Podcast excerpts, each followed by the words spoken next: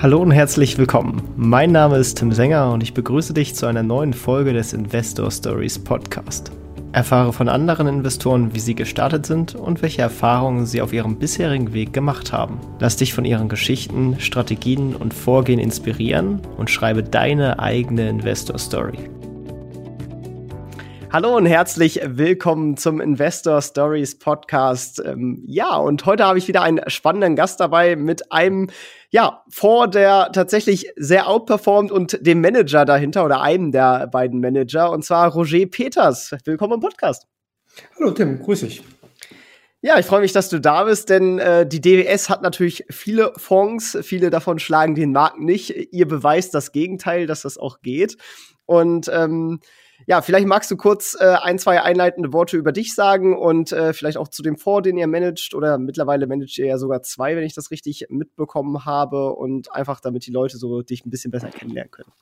Ja, gerne. Also ich versuche mal ein bisschen äh, die Themenkomplexe abzuarbeiten, äh, ohne jetzt ins endlose Schwallen zu kommen. Also mein Name ist Roger Peters, genau das hast du gesagt. Ich bin 48 Jahre alt und hauptberuflich am Kapitalmarkt tätig. Ähm, ich bin in der Investmentboutique PFP Advisory Geschäftsführerin Gesellschafter mit meinem Kompagnon und Co-Geschäftsführer Christoph Frank, der jetzt heute nicht zugegen ist, von dem ich alle Hörer gern grüßen darf.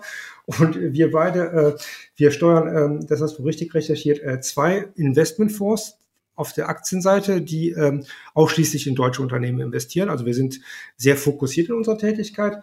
Ähm, der eine Fonds ähm, ist noch relativ neu, der ist über die KVG Aktion aufgelegt und der andere, der ist schon jetzt fast 16 Jahre am Markt, der ist über die KVG äh, DWS platziert und ähm, ja, das äh, vielleicht mal in der Schnelle, was wir so machen.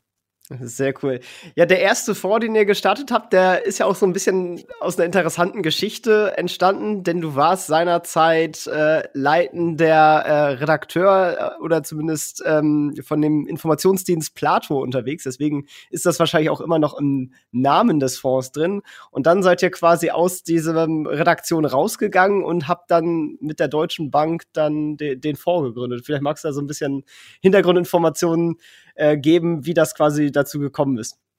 Ja, also das ist äh, schon, schon gut recherchiert. Äh, tatsächlich ähm, hat es sich in etwa so zugetreten. Also ich habe 2005, äh, 2006 äh, in, zu dem relevanten Zeitraum, wie du schon sagst, äh, die Redaktion von, also eine, eine Börsenredaktion geleitet hier in Frankfurt vom Informationsdienst Plato und hatte in der Zus Gelegenheit auch mit einem damals Verantwortlichen aus dem Zertifikatebereich äh, der Deutschen Bank einen sehr engen Kontakt, ähm, der ähm, angeregt hatte, relativ ähm, spontan in einem Mittagessen, äh, ob wir nicht gemeinsam ein investierbares Produkt aufsetzen können und wollen. Äh, und ähm, da hat man die Idee ein bisschen vertieft und äh, überlegt, was so technisch geht und wie, wie, wie das umsetzbar ist.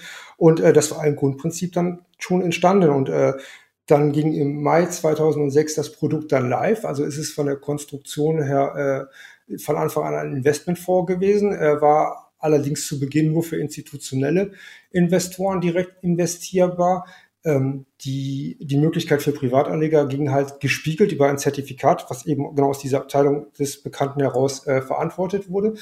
Und ähm, ja, seitdem ging der Fonds an den Start. Und seit September 2007 ist das Ganze äh, dann auch direkt investierbar äh, für äh, Privatanleger. Ähm, deswegen ist auch sag mal, die, die Privatanleger-Tranche, wenn man sich äh, ganz langlaufende Charts anguckt, äh, beginnt die erst im September 2007 und nicht im Mai 2006, wie bei der anderen äh, ältesten Tranche.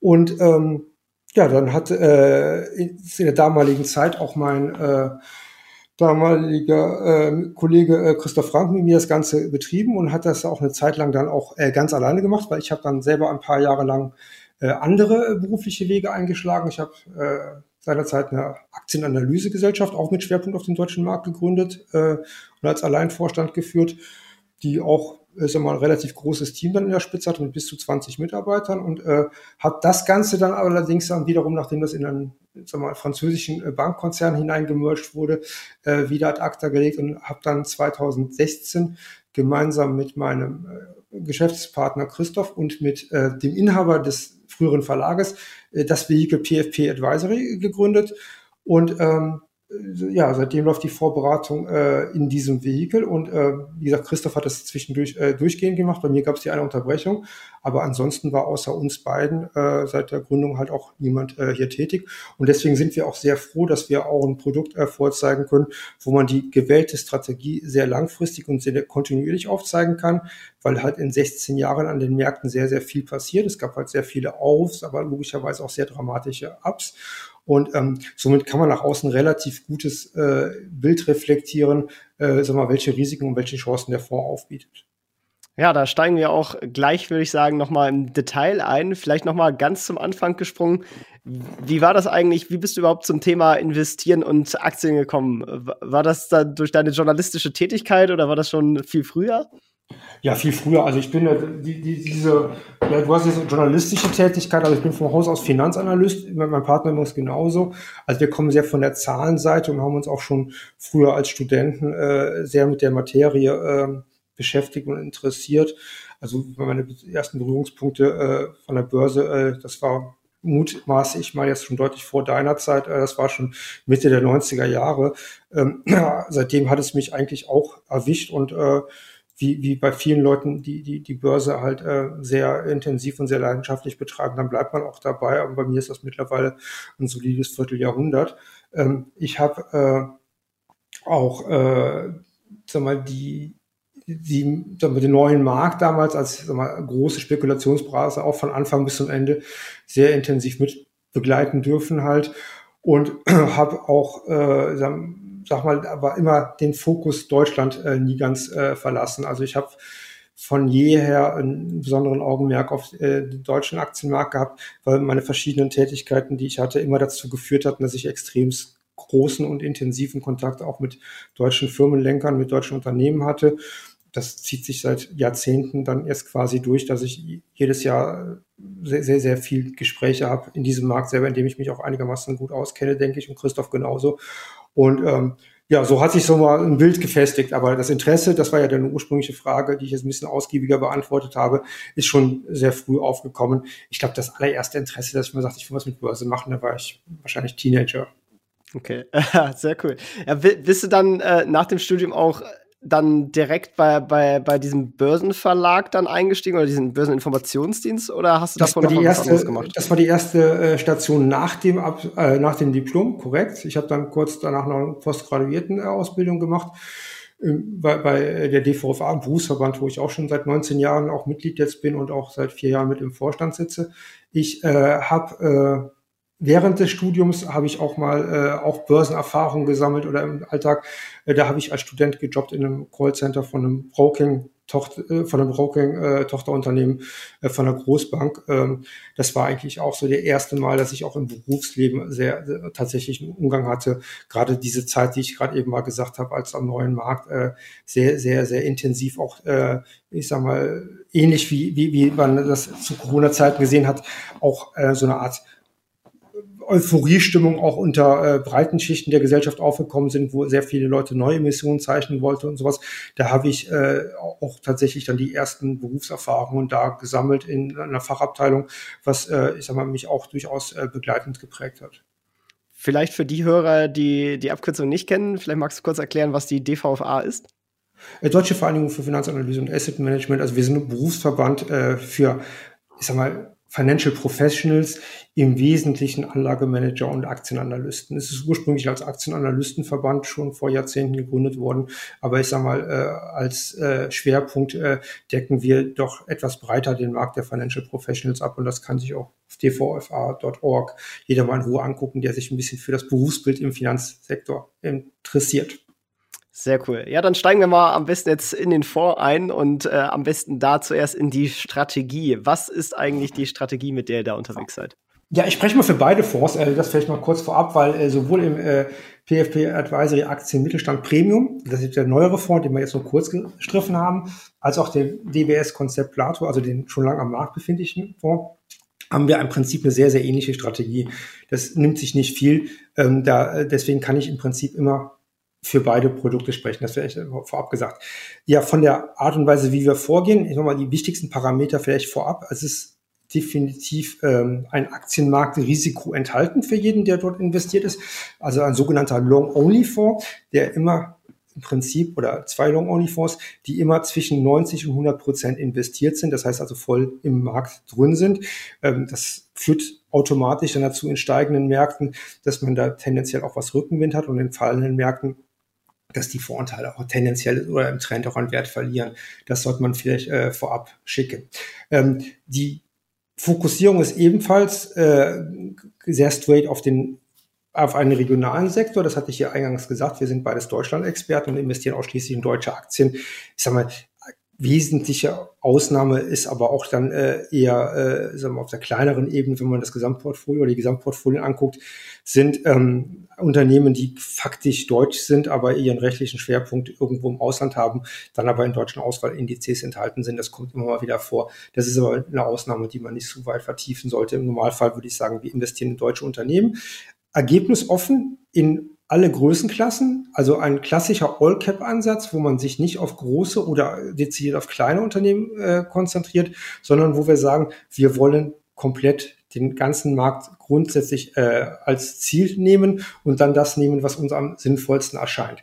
Wie kommen wir ans Sinnvollste? Das muss man auch hier nochmal eine deutliche Abgrenzung auch von anderen Anlagestrategien machen, ohne die jetzt jeweils werten zu wollen. Ähm, da auch nochmal vielleicht für die Hörer, die äh, da nicht auch alle Denk- und Schulansätze kennen. Also es gibt beispielsweise Top-Down ausgerichtete Ansätze. Das ist dann so zu verstehen, dass man aus der Vogelperspektive kommt, dass man sich erstmal so ein großes makroökonomisches Bild macht, beispielsweise wie jetzt die Konjunktur steht und dann daraus ableitet, welche Sektoren man beispielsweise jetzt investieren sollte und dann erst im nächsten Schritt auswählt, welche Unternehmen dann zu diesem Ansatz passen. Das machen wir absolut nicht. Wir machen das genaue Gegenteil. Äh, der Ansatz bei uns heißt Bottom-up und ähm, das nehmen einige für sich in Anspruch. Bei uns ist es aber wirklich sehr akribisch durchgelebt, weil wir halt eben diesen äh, regionalen Ansatz haben. Dafür nehmen wir uns auch in Anspruch, dass wir den kompletten deutschen Aktienmarkt screenen, quartalsweise. Darauf haben wir ein sehr ausgefeiltes quantitatives System, was mein Partner auch schon als Student entworfen hat im Grundsatz. Äh, also auch schon seit über mehreren Jahrzehnten äh, sagen wir, ausgereift ist.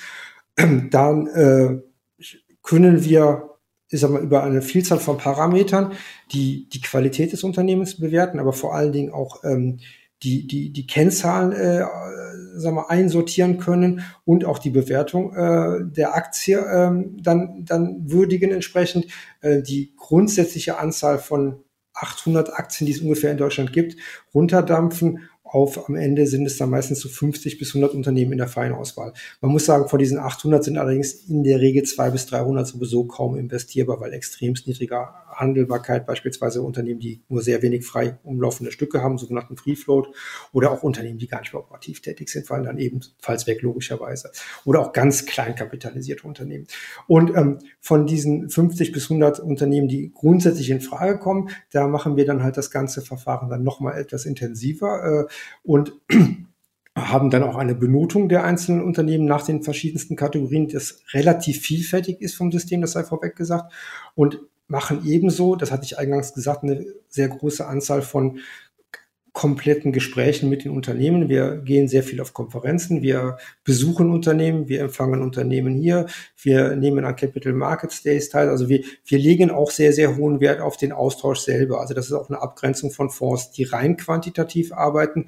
Äh, wir denken, dass es schon einen Mehrwert bringt, auch dass wir uns das wirklich auch persönlich anschauen und auch mit den Gesellschaften austauschen. Äh, gerade bei klein bis mittelgroß kapitalisierten Gesellschaften, dann ist es auch meistens immer ein Austausch mit den Unternehmenslenkern. Das heißt, man kann auch wirklich ein Gefühl dafür entwickeln, wer ist denn da in der Verantwortung, wie handelt der denn in verschiedenen Situationen, was wir als sehr nutzwertig empfinden. Ja, und in der Konsequenz sind dann, äh, bleibt dann ein Rest äh, von, oder ist ein Rest, ein, ein Konzentrat von äh, 35 bis 60 Unternehmen in dem etwas breiter gestreuten Fonds, in dem etwas enger gestreuten Fonds, da sind es eher so die 30 20 bis 30 Investments, die wir tätigen.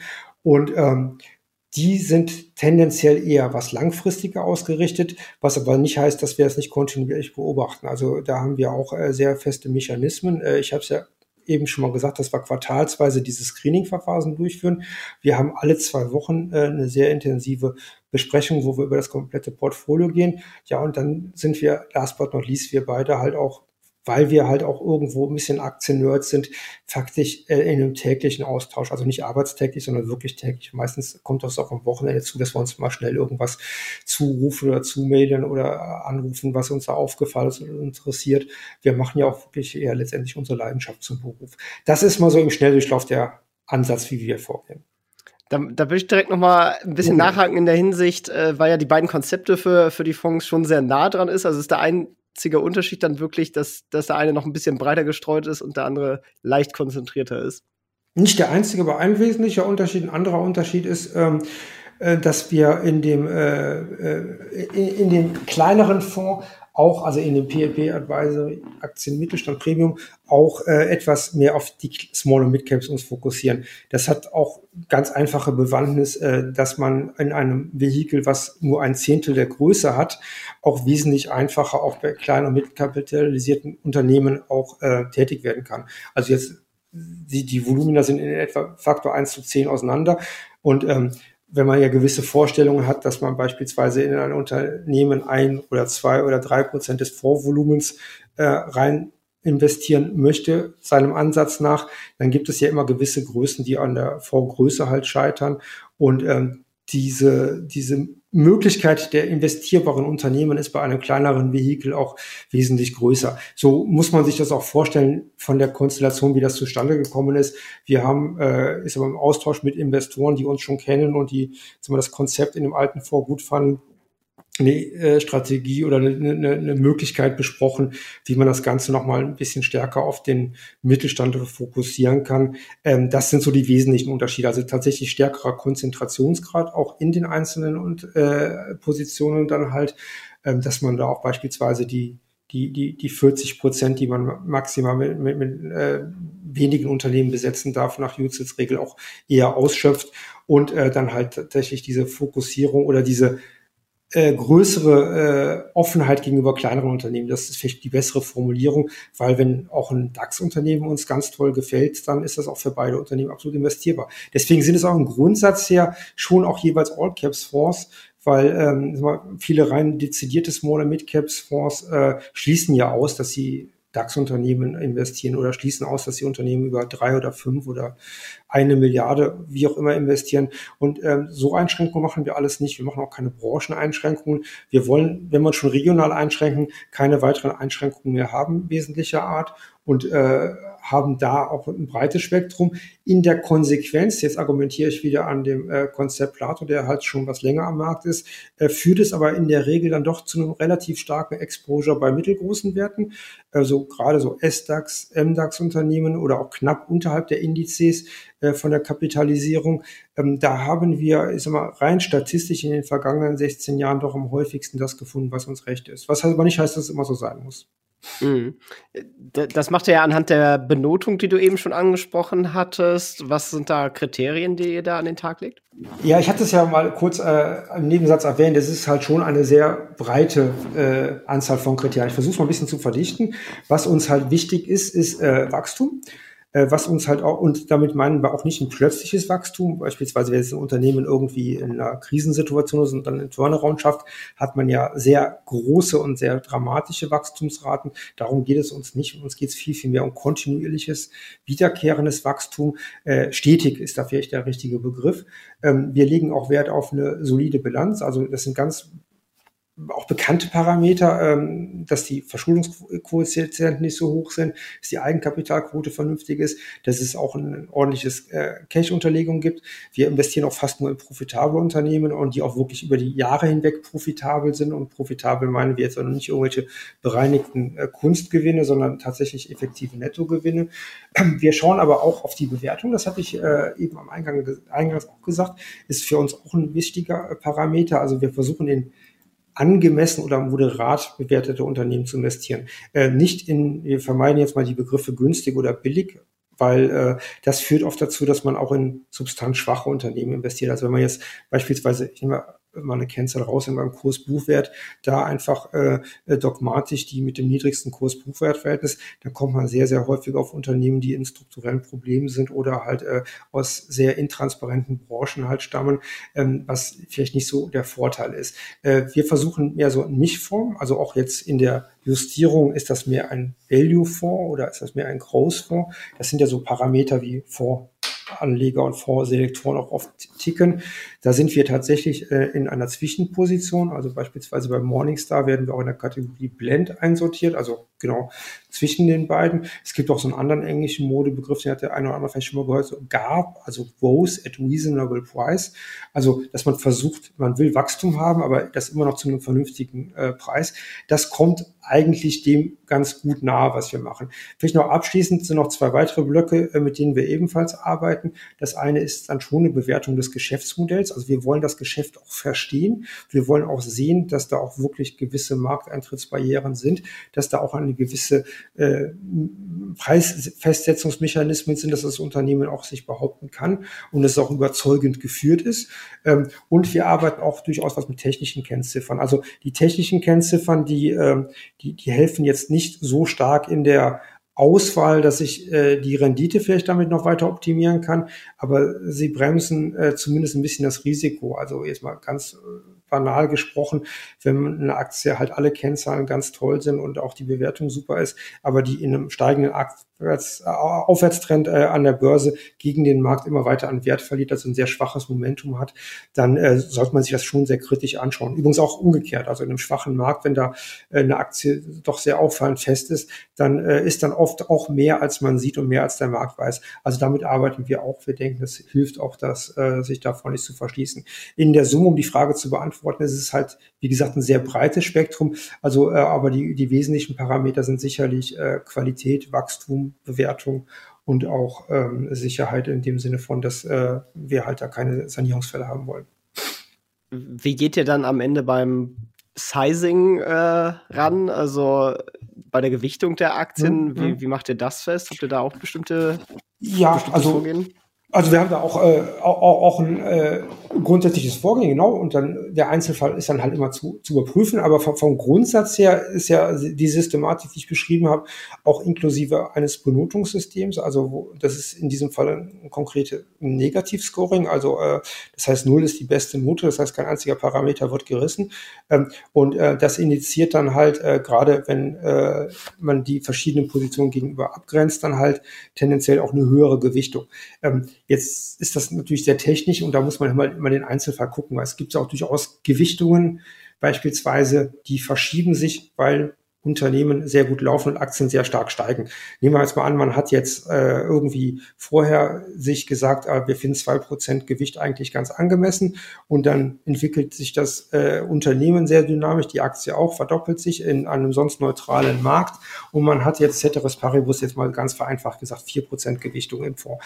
Ähm, das wäre jetzt für uns nicht ein automatischer Anlass, das wieder zurückzufahren. Also was wir nicht machen, ist irgendwie rebalancen. Was wir auch nicht machen, ist äh, eine, eine Gleichgewichtung. Es gibt ja durchaus Voransätze, wo irgendwie 50 Positionen, alle sind gleich groß und jedes, äh, am Ende eines jeden Monats ähm, rebalanced man das aus. Also das machen wir nicht. Es ist schon, äh, ist mal ein bewusstes und stetiges Steuern, wo wir das dann halt immer im Einzelfall so überprüfen. Aber vom Grundsatz gilt schon, je äh, mehr, je mehr Parameter unser Unternehmen überzeugt, umso mehr ist da, umso höher ist auch die Gewichtung. Das ist jetzt der Regelfall. Ich habe jetzt eben ja schon ein bisschen mit einer Ausnahme angefangen. Das ist so der grundsätzliche Ansatz.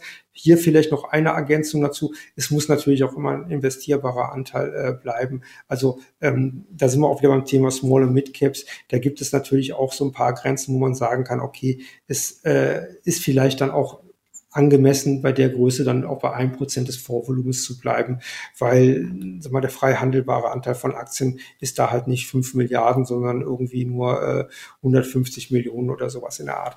Äh, dann dann äh, begrenzt man sich da auch nochmal, äh, dass man da noch immer einen liquiden Anteil im äh, Portfolio hat. Das ist uns auch wichtig. Aber vom Grundsatz her ist es ganz klar abgeleitet aus den Bewertungen, die wir für die einzelnen Aktien und Unternehmen machen. Aber wenn ihr dann, also ich habe jetzt gerade äh, passenderweise den, den letzten Bericht, der, der zum Fonds veröffentlicht wurde, auf, ich glaube, das ist der, der Halbjahresbericht aus dem letzten Jahr. Da ist zum Beispiel eine Position drin mit 0,1 Prozent. Das hat dann ja nicht mehr wirklich viel Auswirkungen auf die Performance. Ist, ist das das Resultat, weil dann ein geringer Börsenumsatz nur, nur stattfindet? Das ist in dem Fall die Nordwesthandel AG. Ähm, mhm. oder, oder ist das macht, macht das Sinn, so eine kleine Position zu haben? Wie ist da deine Einsicht so? Also die letzte Frage, äh, nein, macht keinen Sinn. Und äh, die Antwort, wie kommt sowas zustande? Typischerweise im Auf- oder Abbau einer Position. Also, ähm, weil wenn wir, äh, sag mal, jetzt äh, uns äh, freitags zusammensetzen und sagen, äh, Position XY gehört eigentlich in den Fonds, dann ist sie nicht am Dienstag oder am Mittwoch die Woche drauf mit der Zielgröße drin. Wir haben grundsätzlich immer den Ansatz, dass wir sowas eher etwas langsamer und äh, sachte machen, um eine Größenordnung zu nennen. Ich würde mal sagen, intuitiv im Schnitt drei Monate Aufbau für eine Position und drei Monate Abbau ist so eine realistische Größe, die zustande kommt. Ähm, dadurch gibt es auch immer mal Situationen, dass man auch vergleichsweise kleine Positionen auch im Portfolio aufweisen kann. In dem ganz konkreten Beispiel, ich glaube, das kann man auch so aussagen, war es ein Abbau. Also die Position ist auch mittlerweile nicht mehr im Portfolio enthalten. Aber ähm, da kam natürlich aber auch noch hinzu, dass das auch kein Unternehmen war von der Liquidität. Deswegen zweite Ergänzung hier auch, äh, wo es Sinn gemacht hätte, da auf drei oder vier Prozent zu gehen. Aber ich sage mal, um eine Größenordnung mal zu nennen, im Normalfall äh, sind Positionen unter einem halben Prozent äh, wenig sachdienlich. Äh, bei dem fokussierteren Fonds, äh, da würde ich äh, den, den Ansatz eher so ansetzen, dass wir die fast alle Positionen deutlich über ein Prozent haben und auch, wie gesagt, mehrere äh, eher schon deutlich über fünf Prozent wenn wir jetzt nochmal auf die, die Position selber gucken, habt ihr ja wirklich äh, auch schon einen ganz guten Mix, hast ja auch schon gesagt, All Cap, keine bestimmten äh, Industrien etc.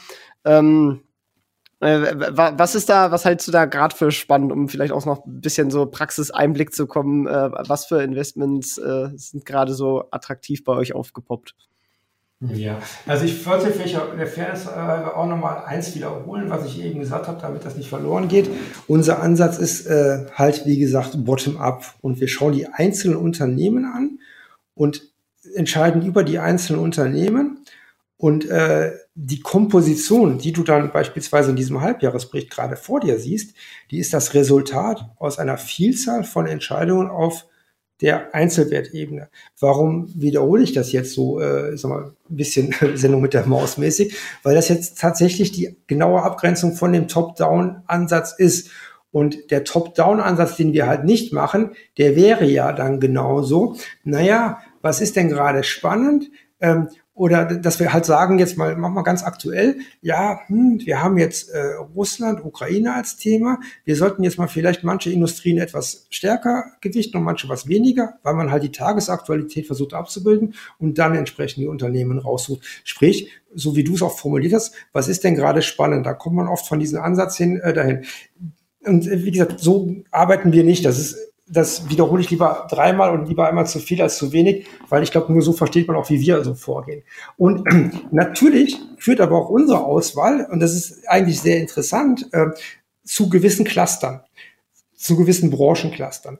Und jetzt kann ich ja natürlich aus der, 16, aus der Erfahrung von 16 Jahren vor äh, mit diesem Ansatz hier auch ganz gut äh, wuchern, ähm, weil man auch ganz gut sieht, wie sich das verschiebt. Und das finde ich auch eine unheimlich wichtige Abgrenzung, auch beispielsweise, ohne das jetzt irgendwie negativ werten zu wollen, aber ich finde es interessant zu einem Themenfonds. Wenn man jetzt so einen Themenfonds macht mit irgendeiner Industrie, die gerade hip und die gerade on vogue ist, dann ist die Frage, wie lange hält denn sowas? Also ich kann nur aus unserer Erfahrung sagen, wir hatten immer verschiedene Branchen etwas stärker gewichtet und welche etwas schwächer gewichtet, aber da ist nichts für die Ewigkeit. Und deswegen finde ich es auch ganz interessant, dass man da so ein bisschen äh, sich abwechselt. Also wir haben jetzt beispielsweise mal, um da mal auf die Frage selber zurückzukommen, wir haben seit Jahren einen relativ hohen Anteil Software IT. Der war schon sehr, sehr hoch, also sehr hoch heißt über 30 Prozent. Ähm, ich glaube, in der Spitze waren es 36 Prozent, meine ich. Und er ist jetzt zum Jahres Wechsel, also zum einen zum 30.12. war der noch bei 24 Prozent im Portfolio, also immer noch mit Abstand der größte Sektor.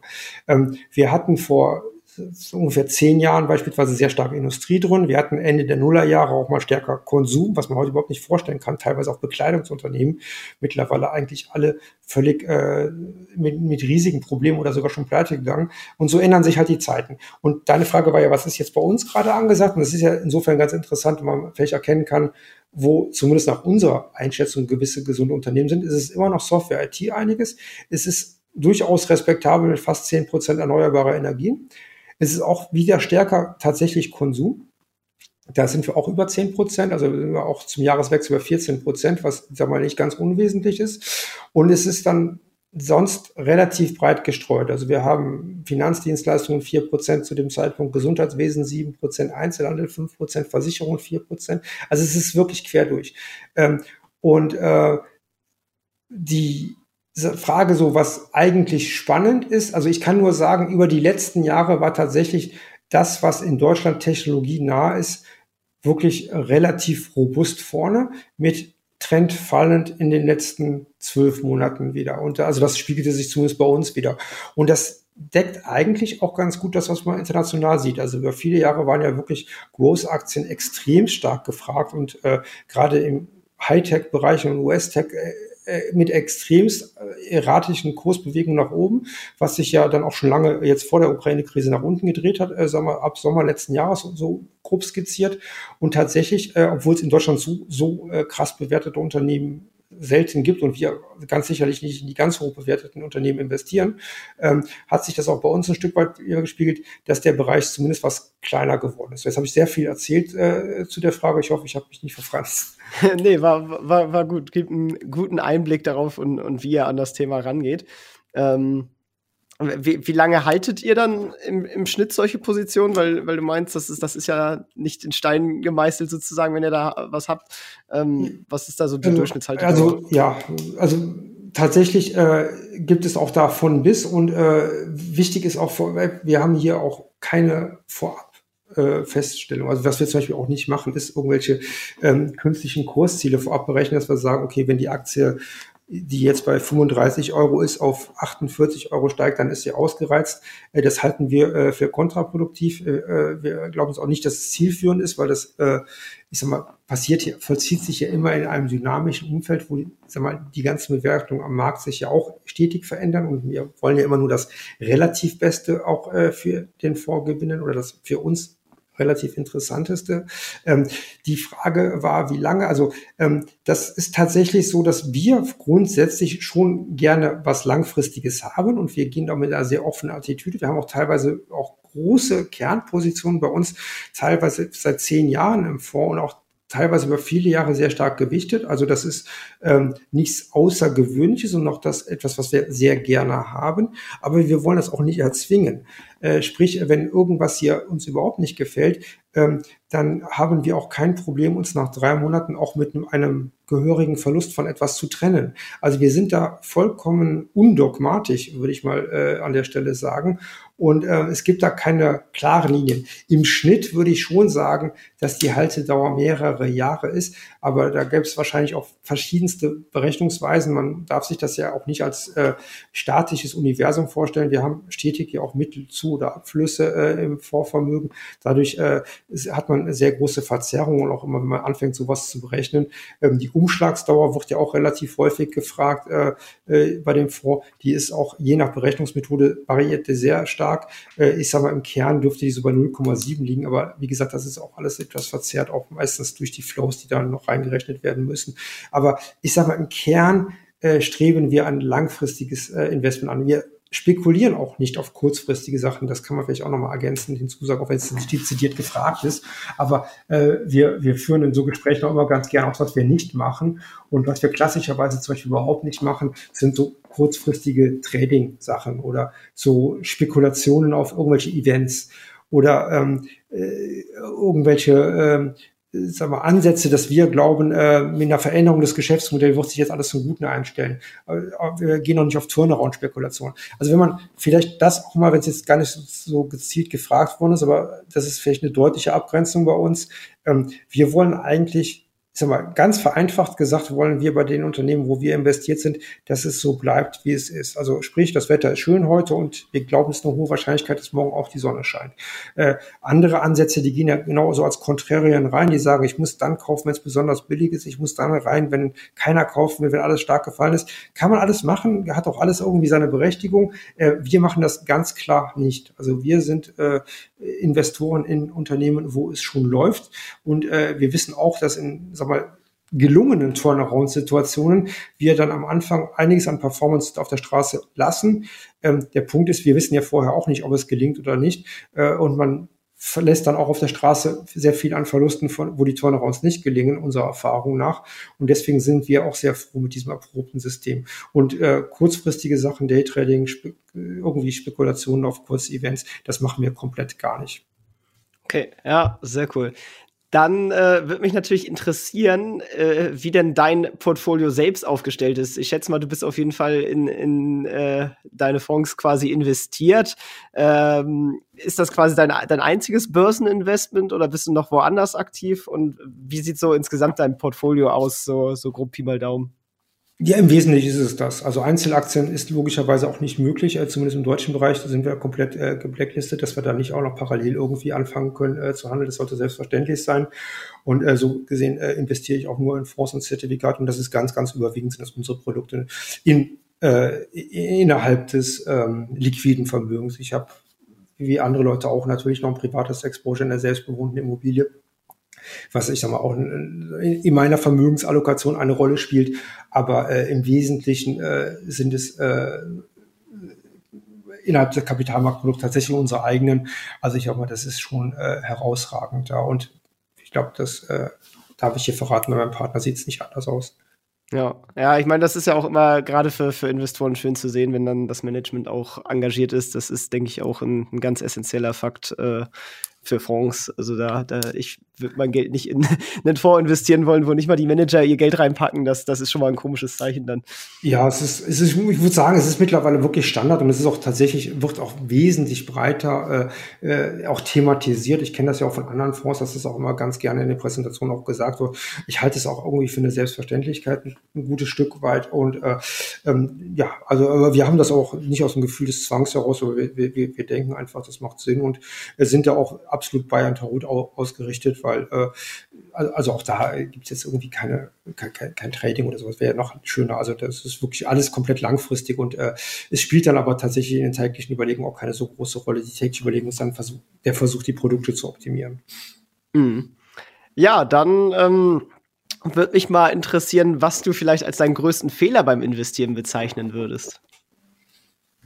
Also, ich sag mal so, äh, Fehler macht man stetig und immer und äh, sie sind ja auch nicht schlimm, weil äh, Fehler auch äh, dazu führen, dass man ja auch was verbessern kann. Also ähm, insofern würde ich sagen, äh, tue ich mich überhaupt schwer, das als Fehler einzusortieren, weil äh, ich sag mal, Fehleinschätzungen, so nach dem Motto, ich glaube, dass das und das ist es jetzt, äh, dann ähm, hat man diesen Rückschau-Bias, dass man nachher dann sagt, ah, ich hätte das eigentlich wissen müssen, ich hätte das eigentlich kennen müssen. Das ist eigentlich ein psychologisches Problem. Also im Sinne von Fehleinschätzung, dass man nicht die optimale Entscheidung getroffen hat, eine Aktie zu spät oder falsch gekauft oder verkauft hat.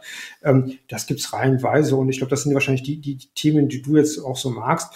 Äh, wenn ich jetzt mir überlege, was das kommt immer wieder vor, völlig logisch. Also wenn ich jetzt mal an einem Beispiel das ausreferieren darf, was wir dann gemeinsam äh, nicht optimal gemacht haben, wäre so ein Beispiel, das mir auf gut einfällt.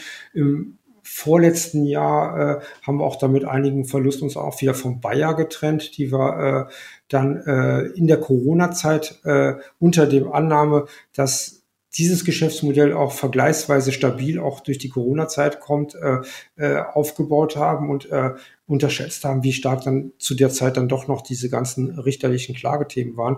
Und ähm, das ging auch nur ein halbes Jahr, das Exposure. Und äh, das war auch eine Trennung mit einem Verlust in einer nicht kleinen Position. Das wäre mal ein typisches Beispiel für eine Fehleinschätzung oder für eine Fehlinvestition, wo man auch schlechter als der Markt einen absoluten Verlust reagiert, äh, realisiert hat. Aber in der Summe der ganzen Entscheidungen, die man trifft in so einem Portfolio, kommt sowas immer mal wieder vor. Also deswegen habe ich da auch gar keine negative Attitüde. Man muss halt einfach man, man spielt ja nicht zu null, um es mal aus der Fußballersprache zu sagen, sondern also man darf nicht den Ansatz haben, ich darf keine Fehleinschätzung machen, ich darf keinen Fehler machen, sondern der Ansatz muss immer sein, ähm, ich muss äh, mehr richtig als falsch machen. Und äh, alles andere wäre auch sehr hemmend und würde auch dazu führen, dass man auch kein Risiko eingeht. Wenn man jetzt äh, nicht traut, äh, sich gewisse Entscheidungen zu machen oder in Risiken zu gehen, dann kann man eigentlich, und das ist ja auch ganz gut äh, finanzanalytisch unterlegt, ja auch keine Rendite machen. Denn es gibt ja auch nur Renditen auf reelle Risiken, die man eingeht. Und daher, äh, du siehst, ich laviere extremst um die Frage herum, weil ich das irgendwie auch gar nicht so einsortiere bei mir. Aber wie gesagt, eine Fehlentscheidung populär habe ich mal vielleicht mit Bayer nennen können. Ja, ich bin da sehr contrarian, weil ich habe die immer noch. äh, bin, Kann ja auch äh, aufgehen. Also, ja, ich, also ich, das, das, ist halt auch ein sehr langfristiges Play, diese ganzen Klagen, das, das zieht sich natürlich schon seit Jahren. Ähm, und ich bin mal gespannt, wie lange sich das. Also bei uns ist es ja endgültig, weil der, der, der Verlust, also der äh, Verlust, den ich jetzt skizziert habe, der ist ja realisiert. Also von daher ist ja ist egal, was da passiert. Ähm, aber äh, damit wollte ich ja auch nicht sagen, dass es, also ich will sowieso ja kein Einzelunternehmen in irgendeiner Form werten. Ich habe jetzt nur aus einer, einer abgeschlossenen Disposition aus der Vergangenheit, äh, schon länger her, kurz erzählt. Das war äh, im Nachhinein logischerweise etwas mit einer negativen Kontribution. Das war's. Also ich habe damit jetzt nicht, überhaupt nicht werten wollen, wie jetzt Stand heute. Ich, ich wollte es auch einfach nur sagen, weil, mhm. weil äh, bei, gerade bei Bayer finde ich, ist, ist ein extrem interessantes Ding, wo, was halt in, in verschiedene Richtungen laufen kann und äh, ja, bleibt bleib spannend dabei.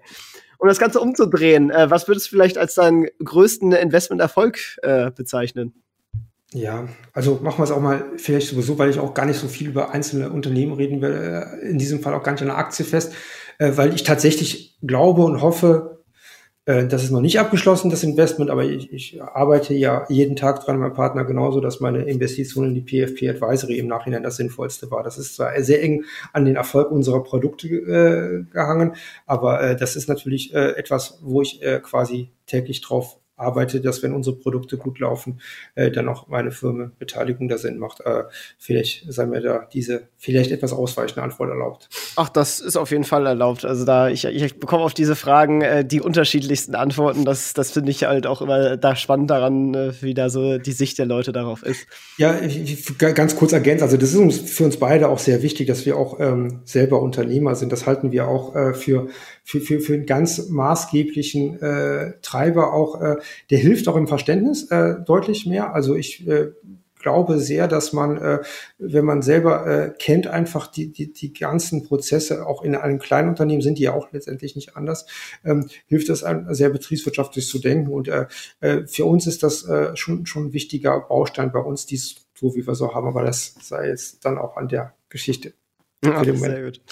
Ja, dann knüpfen wir da doch vielleicht auch mal an und, und dem Unternehmerdasein und der, Verbindung mit allem sozusagen und spielen ein kleines Rollenspiel durch. Und zwar wachst du morgen im Körper eines anderen auf.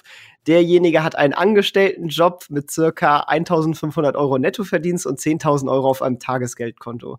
Du hast kein Netzwerk oder sonstige Kontakte mehr und musst sozusagen als neuer Mensch mit deinem aber von heutigen stammenden Wissen nochmal von vorne beginnen. Wie würdest du es angehen? Ja, also ich kann natürlich jetzt auch äh, die Antwort, wo es ja regelmäßig kriegen, ja keine Anlageberatung in der Form machen. Das ist, äh, ich sag mal, auch äh, rechtlich was für, aber ich kann mal gerne, da das denke ich mir, das ist compliant, äh, auch ein paar äh, grundsätzliche Regeln mitgeben, äh, was Übrigens völlig unabhängig davon, ob er 10.000 Euro, um bei deinem Beispiel zu bleiben, oder 100.000 oder eine Million hat, eigentlich immer gelten. Im Prinzip muss man schon alle seine Investments im Leben irgendwo streuen. Also das ist schon, denke ich mir, eine, eine, eine wichtige Sache, weil nichts kann so gut sein, dass, äh, dass man nur komplett draufsetzen muss. Das heißt also, man sollte zum Beispiel auch irgendwie, äh, äh wenn man eine Immobilie äh, beispielsweise abbezahlt, auch ein Auge haben, dass man vielleicht noch parallel irgendwo am Kapitalmarkt was hat, auch wenn das schwer immer nebenbei zu verwirklichen ist. Man sollte äh, grundsätzlich, und dabei ist es eigentlich völlig egal, ob ich jetzt selber meine, ich müsste direkt in Aktien investieren, weil ich mir das zutraue, oder ob ich in Finanzprodukte investiere. Aber man sollte immer verstehen, was man macht. Und ähm, das hängt natürlich auch logischerweise sehr stark von den Vorkenntnissen ab oder davon, wie viel Zeit derjenige damit hat, sich zu beschäftigen. Aber ich glaube, jeder kann da Lerneffekte erzielen. Und sei es, ob er jetzt deinen Podcast hier hört, ob er Finanzseiten äh, regelmäßig recherchiert oder Finanzpresse, es gibt so viele Möglichkeiten, sich zu informieren. Und jede Investition in Wissen ist eine gute Investition. Und äh, damit kann ich ja mein Spektrum auch erweitern, dass ich auch einfach mehr Sachen dann verstehe und nachvollziehen kann. Das erachte ich aber schon als wichtig. Und als dritte Faustregel da vielleicht auch nochmal äh, an, an jeden mitgegeben, man muss schon langfristig denken. Also wenn man irgendwie versucht, in kurzfristigen Aktionen irgendwie äh, schnell irgendwie in den nächsten Monaten sehr hohe Renditen zu bekommen, das sind fast immer Sachen, auf die man dann gelenkt wird und die aufmerksam sind, die alles andere als nachhaltig sind. Und ich habe ja eben mal die Korrelation von Rendite und Risiko angesprochen. Und die ist natürlich, äh, die, die ist gegeben. Und ähm, da würde man es wahrscheinlich im Risiko übertreiben, wenn man eine zu hohe Renditeanforderung und zu kurzfristig das Ganze sieht und ähm, geht dann ein Risiken ein, dass diese 10.000 dann auch sehr schnell zu Null werden können. Äh, deswegen äh, nicht gierig sein. Also das ist alles ganz trivial für diejenigen, die sich damit auskennen, aber du hast es ja gewusst, äh, bewusst äh, gefragt, aus Sicht desjenigen, der sich mit dem Thema noch nicht so stark beschäftigt. Und dann ganz klar streuen, langfristig denken und in Finanzbildung investieren, indem man sich dafür interessiert oder was liest oder mit Leuten austauscht, sei es professioneller Art oder im privaten Umfeld, die mehr davon verstehen. Ich glaube, das sind ganz wes wesentliche Bausteine. Ja, gerade der Bildungspunkt, äh, der, der knüpft auch gleich an, an die nächste Frage an. Und zwar, hast du ein Buch, was du vielleicht empfehlen würdest, was dich selber vorangebracht hast oder was dich selber hat Erleuchtung finden lassen, sozusagen? Nein, kein einzelnes. Also ich habe auch immer wieder viel verschiedene gelesen. Also äh, es gibt viele Ansatzpunkte. Ich habe auch selber vor zig Jahren auch mal zwei Bücher geschrieben, aber das ist auch schon, das jüngste ist schon 13 Jahre her. Ich glaube, auch hier gilt wirklich äh, die großen Klassiker, wenn man sich irgendwie an, an, an, an Warren Buffett oder Graham oder äh, die langfristigen Investoren, die, die auch wirklich äh, äh, über Jahrzehnte gezeigt haben, dass sie äh, was machen können. Also Buffett hat selber keine Bücher geschrieben, es gibt etliche Bücher über ihn. Ich habe auch früher, äh, vor 30 Jahren, auch gerne, äh, obwohl es eigentlich weniger Anlagestrategien waren, sondern mehr Börsengeplauder, die gerne die Bücher von, von Costolani gelesen. Also ähm, meiner Ansicht nach ist es so, dass man äh, sehr viel äh, Verschiedenes rückaufnehmen soll, sich einfach dafür interessieren kann. Man kann da eigentlich nicht viel falsch machen, wenn man da mehrere Bücher liest äh, oder äh, Zeitschriften. Und man sollte auch im, immer auch mitnehmen, äh, ein Stück weit Demut, dass man auch selber ähm, sagt, ähm, versteht, wie, wie, wie komplex diese, der Weg zum Erfolg ist. Also da ist vielleicht auch von Nassim Taleb äh, Narren des Zufalls auch ein sehr guter Klassiker, äh, was ich auch sehr lesenswert finde, äh, schlicht weil äh, es immer wieder da reinbringt, äh, was ist der Faktor Zufall, was ist der Faktor Glück und was ist wirklich der Faktor äh, des Könnens und das in die richtigen äh, Proportionen reinbringt. Das ist gerade, sag mal, Generation äh, hier, ähm, die, die stark äh, Finanz-Apps gearbeitet haben und äh, sag mal, während der Corona-Phase auch sehr viel in sehr gehypte Sachen äh, hinein investiert hat oder getradet hat, äh, immer wieder gut äh, ins Gedächtnis zu rufen. Es sind nicht immer Bullenmärkte, aber das haben dann die meisten auch in den letzten äh, acht Monaten auch wieder gemerkt.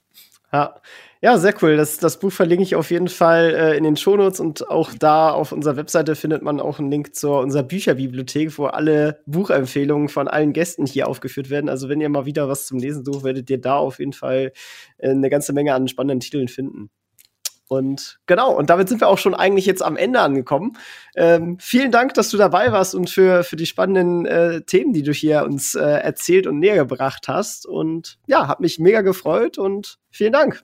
Ja, vielen Dank für die Einladung an der Stelle und auch vielen Dank allen Zuhörern, die bis, bis zum Ende ausgehalten haben. Und ja, weiter gut schaffen und viel Erfolg mit deinem äh, Podcast auch weiterhin. Dankeschön. Das war's auch schon wieder mit dieser Podcast-Folge. Ich danke dir ganz herzlich fürs Zuhören. Wenn dir der Podcast gefallen hat, würde ich mich sehr freuen, wenn du ihn mit einer Bewertung auf iTunes unterstützt. Außerdem möchte ich dich gerne dazu einladen, der Investor Stories Community auf Facebook beizutreten. Hier hast du einen Austausch mit Gleichgesinnten und professionellen Investoren, die selber ihren Weg in die Freiheit der Finanzen gegangen sind und von ihnen kannst du lernen oder auch selber andere Leute bereichern und zudem ist dort Feedback zum Podcast immer willkommen. Um ganz schnell dorthin zu gelangen, kannst du auch einfach investor-stories.de slash community eingeben. Ich freue mich, wenn du auch beim nächsten Mal wieder dabei bist. In diesem Sinne, alles Gute, dein Tim.